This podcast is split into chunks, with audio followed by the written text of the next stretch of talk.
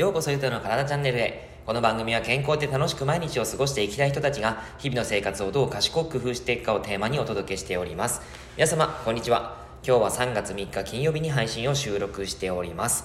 さて、今日はですね、ラーメンを食べたくなる人の理由という内容をお話ししていこうと思います。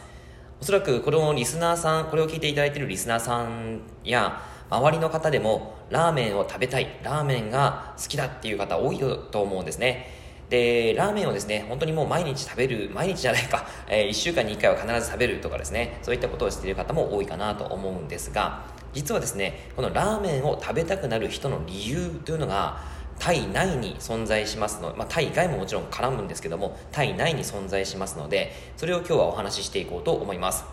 えっとまあ、これを話をですねしようと思ったきっかけというのが、えー、僕がですねもともとえっと、20代ですかね、えー、今福岡に住んでるんですが大分にいた頃前職時代にですね、えー、すごいラーメンが好きだったんですよ、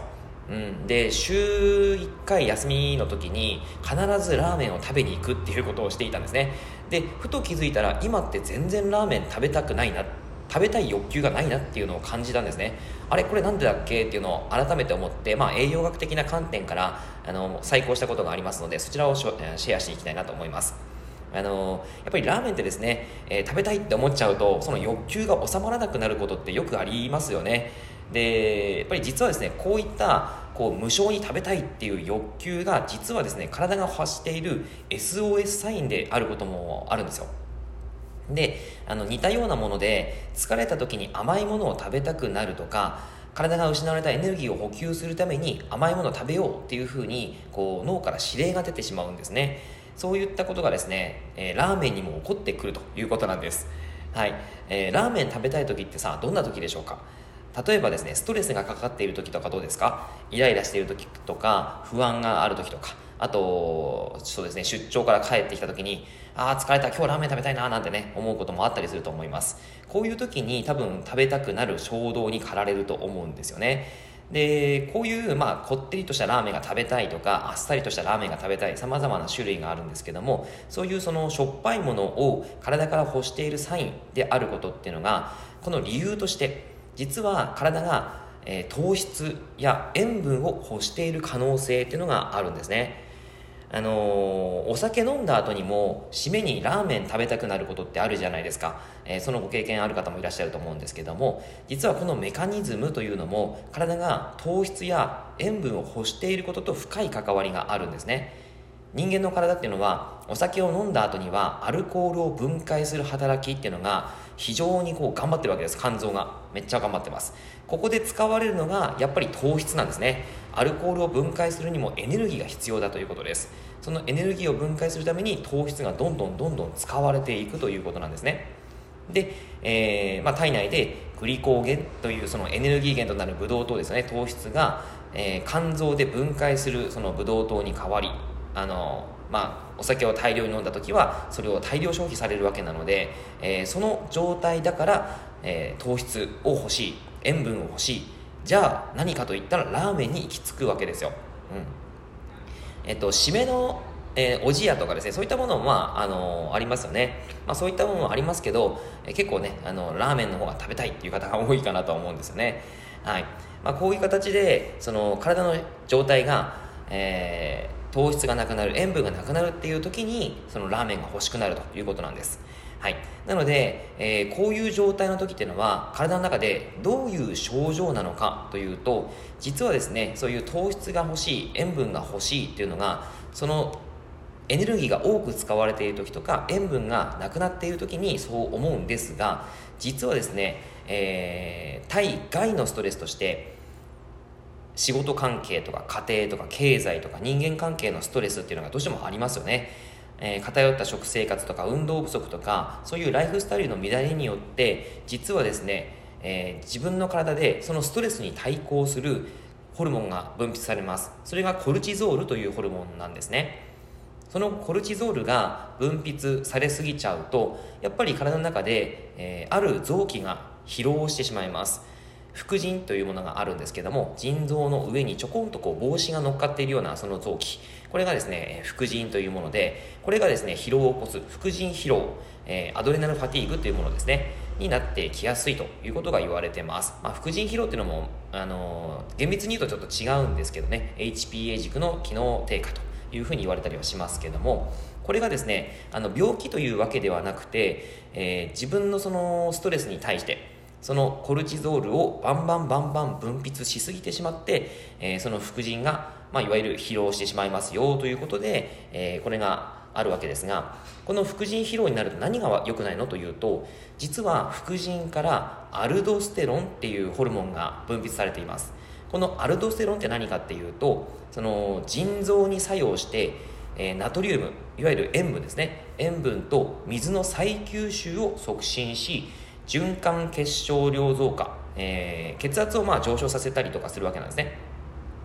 こういったその生理作用を行ってくれるものがアルドステロンなんですけどもそのアルドステロンが副腎が疲労してしまうと過剰に分泌されてしまうことがあったりします。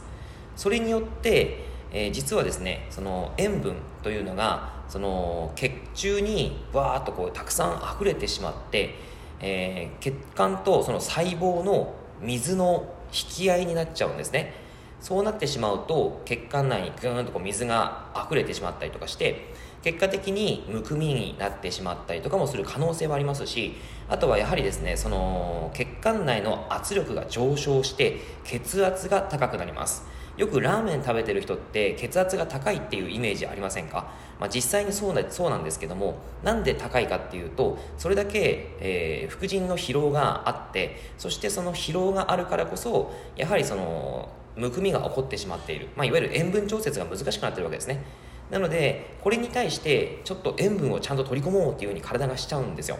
そうなると結果的にラーメンを食べたり、まあ、しょっぱいものを好むと、まあ、男性が多いですよね。えー、僕も経験はあるんですけどね。あの20代の頃とか、はい、そういったことがあるんですけども結果的にそういうことをしながら自分の中でなんとかその正常な状態向上性と言いますけども向上性をこう整えていくということをしているわけなんですね、はい、だからこそラーメンが食べたくなるという傾向にあるわけです、はい。ということで、じゃあ、あの、なんで今自分が、僕がですね、ラーメンを食べたい衝動に駆られなくなっているのかと。いうと、まあ、結果的にですねその、まあ、体内のストレスを軽減できたことにあるんじゃないかなっていうのはすごく思います。体内のそのストレスを軽減するというのはどういうことかというとやっぱりその副腎の疲労を改善してあげるということが一つのポイントだったと思いますね、えー、副腎の疲労というのはやっぱり体その体外のストレスからかあの来たりとかもちろん体内のストレスもあるんですけども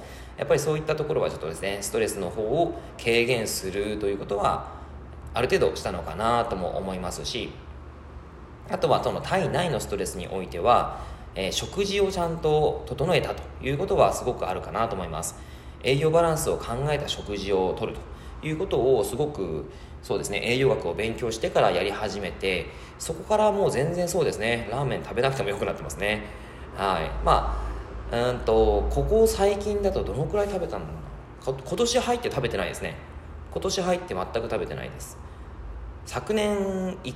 回か2回ぐらい食べたかなぐらいの本当にそんな感じの記憶になってます。はい。というところで、うん、やっぱりそのえー、体内のストレスを軽減させたというところで、えー、栄養バランスとしてはやはり血糖値の安定であったりとか高血糖食高脂肪食を食べないとかあとはグルテンですね小麦系食品をそんなに多くは取らないというところとかカフェインを多く取りすぎないアルコールもコントロールする、まあ、僕アルコール好きなんですけどできるだけ飲まないようにするとかですね。そういったことをしています。はい。まあそんな形のことをやっていたらおそらく良くなったんじゃないかなっていうのは感じますね。はい。ということになります。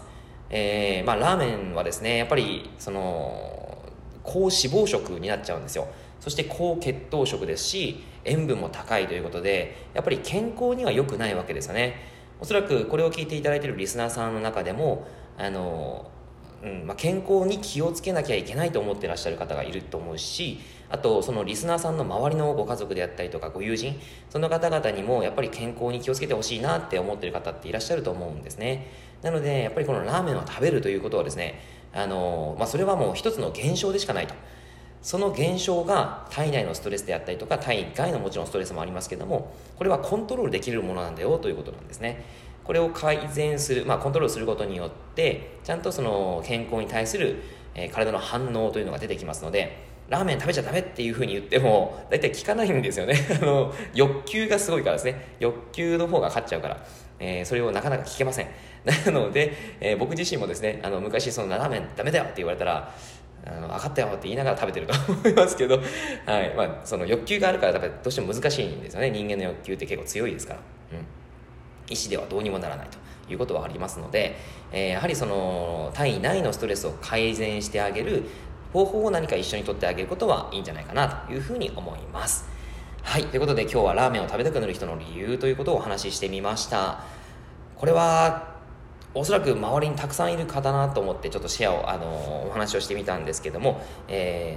ー、何か参考になれば幸いです。はい。というわけで内容は以上です。内容がいいなって思えたら、いいねマークやフォローをしていただけると励みになります。今日もラジオを聴いてくださってありがとうございました。では、良い一日を。